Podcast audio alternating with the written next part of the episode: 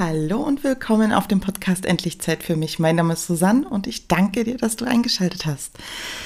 Ich habe in der letzten Folge erwähnt, dass es verschiedene Möglichkeiten der Meditation gibt und dass du einfach mal ausprobieren kannst, was sich für dich gut anfühlt, ohne den Druck zu haben, wenn du schon mal meditieren ausprobiert hast, dass es nichts für dich ist. Und unter anderem habe ich dir auch geraten, dass du ebenso mal mit einem Mantra meditieren kannst.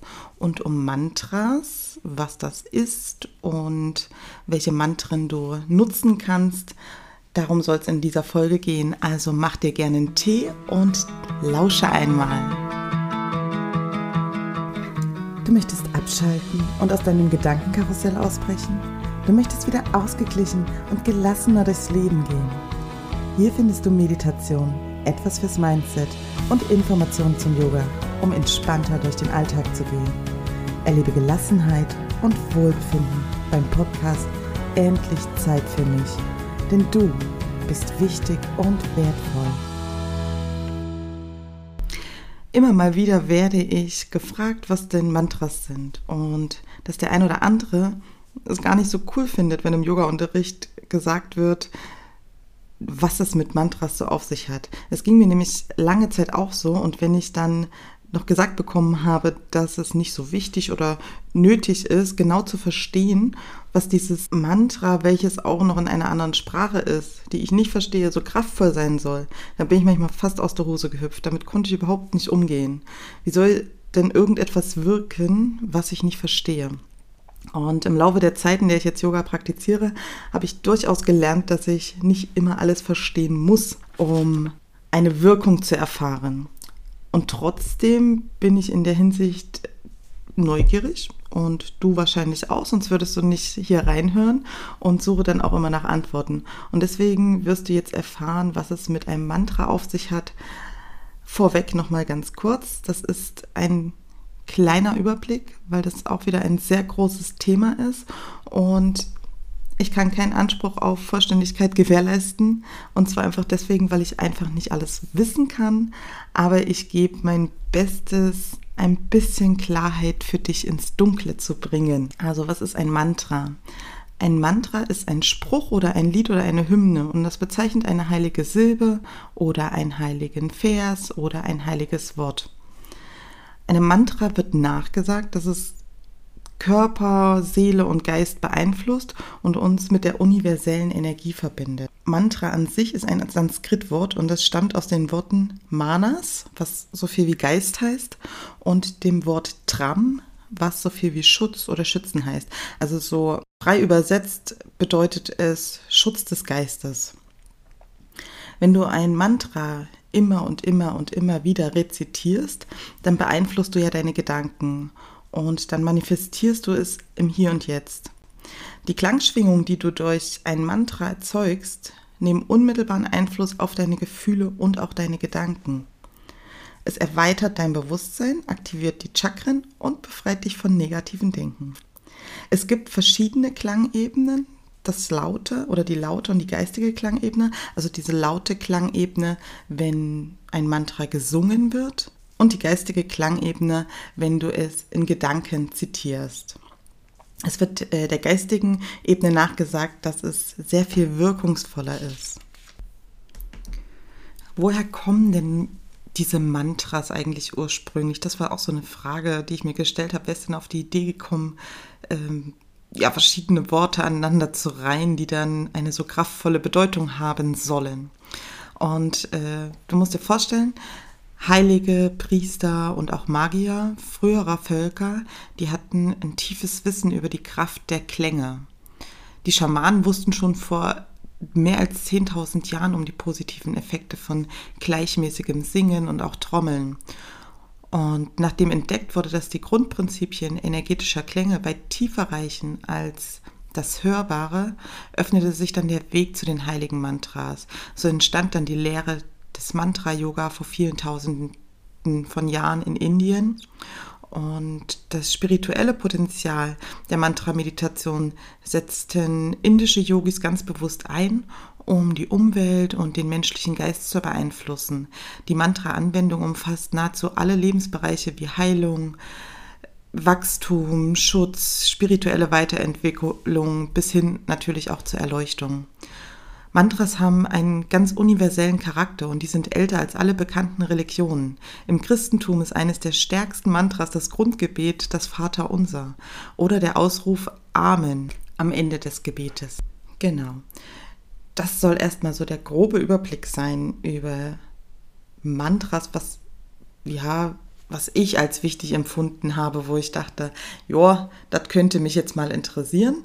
Und ich könnte dir jetzt noch verschiedene Mantra-Arten erzählen, aber ich denke, das würde an dieser Stelle zu weit führen, einfach aus dem Grund, weil manche Mantras in verschiedenen, also in unterschiedliche Mantra-Arten reinpassen und ich glaube, das führt einfach zu viel größeren Verwirrungen. Deswegen lass mal weitermachen jetzt hier an dieser Stelle. So, ich glaube, du hast immer noch ganz viele Fragezeichen in deinem Kopf. Das macht nichts. Lass das mal so auf dich wirken. Warum Sanskrit und nicht übersetzt? Weil es nicht der Übersetzung notwendig ist. Wenn dir jemand zum Beispiel in einer anderen Sprache irgendetwas Böses wünscht, dann verstehst du das, auch wenn du nicht den genauen Wortlaut erfährst. Und genauso, wenn dir jemand äh, irgendetwas Nettes oder was Schönes sagt in einer anderen Sprache, dann kannst du auch die Energie dahinter spüren, dass das jetzt äh, keine Beschimpfung war, sondern dass da irgendwas ganz Tolles oder etwas aus dem Herzen kommt, was dir entgegengebracht wird. Und es gibt zu jedem Mantra auch eine Übersetzung, ganz klar. Und du kannst dir die auch anschauen, wenn du ein Mantra wählst.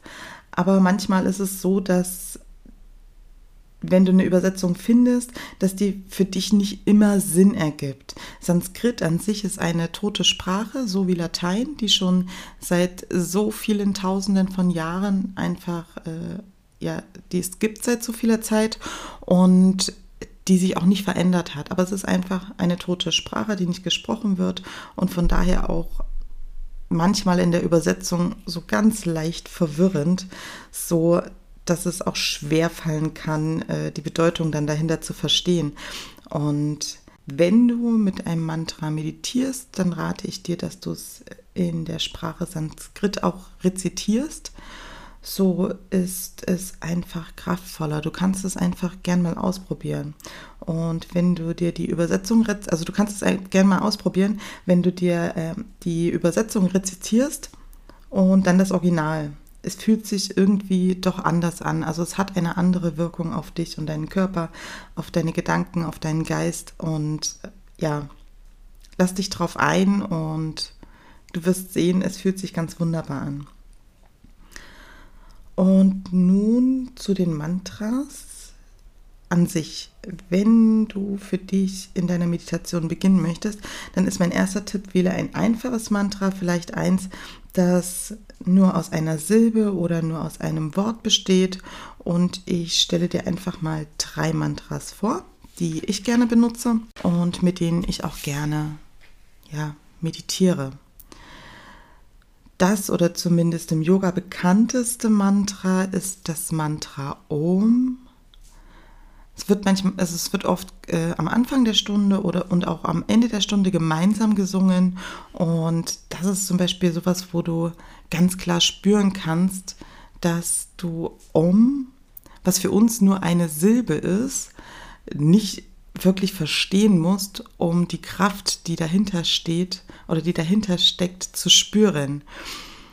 Wenn du schon mal mittendrin gesessen hast in einer Yogastunde, wo mehr als vielleicht fünf oder sechs Leute gesessen haben und alle singen ein Om, dann, also bei mir ist es so, dass mir dann äh, immer gerne mal die Haare an den Armen hochgehen und äh, ja, das ist ein unglaubliches Klangerlebnis, was du das spürst. Um gedanklich in Meditation zu nutzen, ist auf jeden Fall ein guter Einstieg und diese Silbe gilt einfach als der Urklang, aus dem alles entstanden ist. Ein weiteres Mantra ist Om Namah Shivaya. Das bedeutet wörtlich übersetzt, ich verneige mich vor dem Herrn Shiva. Und sinngemäß übersetzt bedeutet es, ich gebe mich dem höchsten Göttlichen hin, vertraue Gott und ehre das höhere Selbst. Om Namah Shivaya wird häufig im Bereich verwendet bei Veränderungswünschen und für Kraft des Vertrauens bei Neuanfängen. Shiva hilft bei Illusionen, Anhaftungen und Begrenzungen und Negatives abzuschütteln. Shiva zerstört Altes, damit Neues entstehen kann. Ein weiteres Mantra und auch ich würde sagen ein bekanntes Mantra ist Loka Samasta Sukhino Bhavantu. Es ist in etwa sowas wie einen, ein Segensspruch, der auch häufig am Ende einer Yogastunde rezitiert wird und der bedeutet so viel wie mögen alle Wesen in allen Welten glücklich sein. Es soll uns einfach daran erinnern, dass wir ja alle miteinander verbunden sind und selbst nur Glück erfahren können, wenn wir unser Herz öffnen und gegenüber anderen Menschen Wohlwollen und auch Liebe zeigen.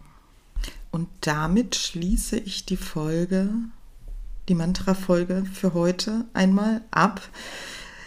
Es ist durchaus möglich, dass du noch ganz viele andere Fragen hast und ich freue mich wirklich sehr, wenn du mich einfach wissen lässt, was dich noch beschäftigt, welche Fragen dir in den Kopf gekommen sind, was ich nicht beantwortet habe. Und dann kann ich vielleicht noch mal in einer anderen Folge gern darauf eingehen und äh, deine Fragen, die du dazu hast, noch beantworten. Ich habe mich jetzt so an mir lang gehangelt, welche Fragen ich da so im Kopf habe und welche Fragen ich auch gestellt bekommen habe in meinem Yoga-Unterricht, wenn ich ja dort bin. Und deswegen äh, habe ich jetzt auch nur das behandelt. Wenn du noch was anderes hast, lass mich das gerne wissen und dann können wir gerne mal reinschauen. Ansonsten, wie immer, äh, lass mir gerne Bewertungen da auf der Plattform, wo auch immer du mich konsumierst und hörst. Ähm, das freut mich sehr. Vor allem freue ich mich auch einfach, wenn ich sehe, dass es euch gefällt. Wenn es dir nicht gefällt, dann lass mich auch das gerne wissen. Und du erreichst mich sowohl auf Instagram als auch auf Facebook unter voll-yoga. Schreib mir da einfach, du kriegst garantiert eine Antwort.